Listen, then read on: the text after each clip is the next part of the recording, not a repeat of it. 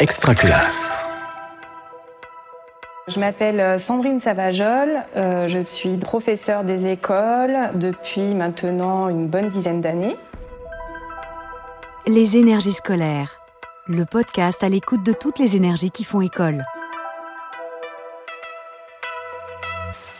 J'ai un parcours un petit peu euh, hétéroclite, c'est-à-dire que j'ai fait de l'enseignement ordinaire et là, à l'heure actuelle, je suis dans l'enseignement spécialisé. Je suis en poste à Clermont-Ferrand dans un ITEP, un institut thérapeutique, éducatif et pédagogique qui accueille des enfants euh, présentant des troubles du comportement. Entre tout ça, en fait, j'ai fait une, une, petite halte au cirque Arlette Grus au sein d'une classe unique euh, itinérante. Au sein des cirques ou tout simplement des familles itinérantes, euh, l'enseignement peut se passer de différentes manières. Donc la plupart du temps, euh, les parents font appel au CNED euh, et donc font classe à, leurs enfants. Ou bien alors, ils font appel à un précepteur qui va faire classe pendant quelques heures aux enfants sur la journée. Gilbert Grus, c'est le directeur actuel du cirque Arlette Grus euh, et donc le fils de d'Arlette qui a créé euh, ce cirque euh, il y a maintenant plusieurs années. C'est vrai qu'on peut se faire de nombreux clichés euh, par rapport euh, aux gens du voyage, aux, gens de l'itinérance. En fait, c'est pas du tout ça. Gilbert Grus a décidé de monter un projet avec une enseignante, donc euh, celle qui était avant moi, de créer une classe qui allait suivre le cirque toute l'année, afin que les enfants, du coup, puissent suivre une scolarité tout à fait normale. Diriger un cirque, ce n'est pas seulement savoir faire des acrobaties ou jongler, mais c'est aussi euh, avoir de vraies compétences scolaires, savoir parler correctement, savoir écrire, monter des projets, euh, calculer les coûts euh, d'un cirque. Donc euh, les enfants ont aussi besoin d'apprentissage solide. C'était une classe unique, comme on peut rencontrer dans les campagnes. J'accueillais des enfants qui avaient entre 2 et 12 ans, des enfants de diverses nationalités. Donc ça pouvait être des Tchèques, des Italiens, euh, j'avais des Cubains, des Polonais. Voilà, il pouvait y avoir euh, jusqu'à une dizaine de nationalités différentes sur la classe. Ils sont habitués en fait à communiquer entre eux et à ne pas forcément parler les mêmes langues. Ce sont des enfants qui sont très très débrouillards, ils sont déjà habitués à vivre ensemble, donc on n'a pas forcément besoin de passer par l'étape règle de vie dans une classe, donc il n'y a pas de, de difficulté de discipline. On peut travailler à l'aide de plans de travail euh, sans difficulté. Ils savent attendre leur tour et puis surtout ce sont des enfants très persévérants parce que les disciplines euh, euh, du cirque bah, demandent voilà un certain apprentissage, une discipline et ces enfants-là du coup ils leurs parents leur apprennent ça. C'est-à-dire que ben, pour jongler, il va falloir peut-être répéter euh, 50 fois euh, la même figure avant d'y arriver. Et ben là, c'est pareil en classe, ils vont comprendre que l'apprentissage ne se fait pas du premier coup, mais qu'il va falloir s'entraîner et prendre le temps pour que pour acquérir un apprentissage. Cette vie d'enseignante nomade, euh, elle a quelques particularités. La première chose, c'est qu'on a une classe euh, sur roue.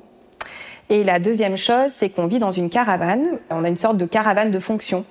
Les jours de voyage, en fait, euh, on part à 5 heures du matin euh, pour aller sur l'autre tournée. Et donc, bien sûr, ce jour-là, les enfants n'ont pas classe. Donc, ça peut être un lundi, un mardi, un jeudi.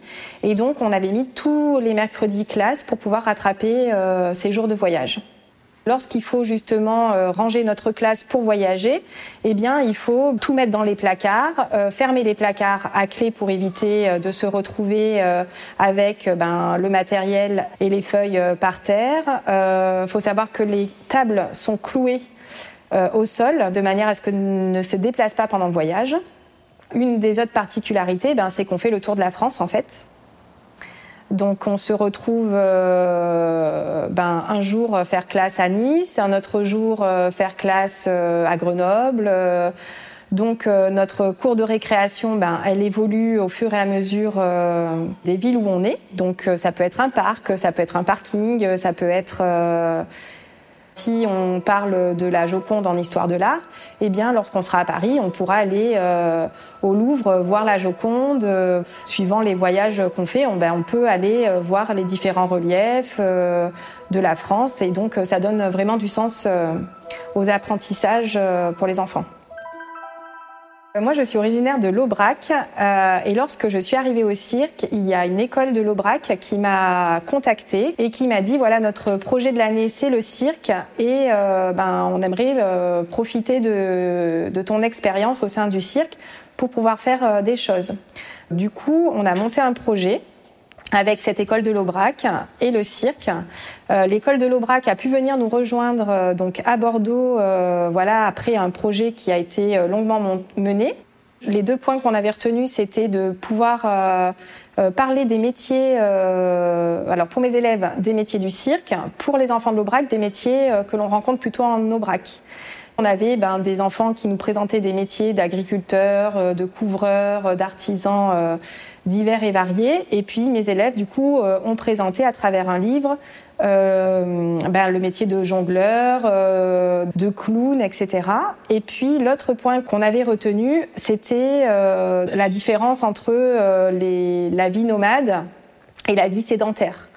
Euh, donc ces enfants de l'école de l'Aubrac ont pu nous rejoindre, ont pu du coup bénéficier, euh, grâce aux parents du cirque, d'ateliers de cirque, ont pu euh, faire découvrir les animaux du cirque et les enfants de l'Aubrac nous faire découvrir les vaches de l'Aubrac, les moutons, voilà qu'on ne rencontre pas forcément au cirque. Donc c'était un vrai échange d'enfants sédentaires et ruraux et d'enfants voilà circassiens et nomades. C'est sûr qu'enseigner au sein du cirque Arlette Grus, ça demande voilà, une certaine adaptabilité, une adaptabilité en termes de, de lieu. Euh, c'est-à-dire que par exemple, euh, ben, on est dans une classe qui est un petit peu plus petite, donc il faut pouvoir euh, ben, trouver un espace pour chacun. il faut ben, s'adapter à pouvoir faire le sport au sein du chapiteau, par exemple, avec les enfants. Donc tout ce qui était motricité, ben, on le fait au sein euh, du chapiteau et on cale nos heures de motricité en fonction des répétitions des, des artistes. Et puis, ça demande euh, du coup une grande préparation puisqu'on a tous les niveaux de classe et surtout, euh, on individualise le travail parce qu'on a des enfants effectivement qui ont des parcours scolaires très différents. Donc, chaque enfant, en fait, a un projet, un parcours personnalisé euh, sur la journée, euh, ce qui n'empêche absolument pas d'avoir euh, plein de projets communs et de moments collectifs au sein de la classe. Donc je pense que c'est ce qui m'a un petit peu poussé à aller vers l'enseignement spécialisé où on retrouve voilà, cette spécificité, où on, enseigne de manière assez individualisée à chaque enfant. Les énergies scolaires est un podcast extra classe par Réseau Canopé. Auteur-réalisation Aurélie Dulin. Mixage Simon Gattegno. Coordination de production Luc Taramini et Hervé Thury. Directrice de publication Marie-Caroline Missire. Pour nous écouter, rendez-vous sur extraclasse.réseau-canopé.fr ou sur votre plateforme de podcast favorite. Et pour être sûr de ne rien manquer, abonnez-vous à Extra Classe, des émissions qui accompagnent vos pratiques de classe. Une production Réseau Canopé 2021. Extra Classe.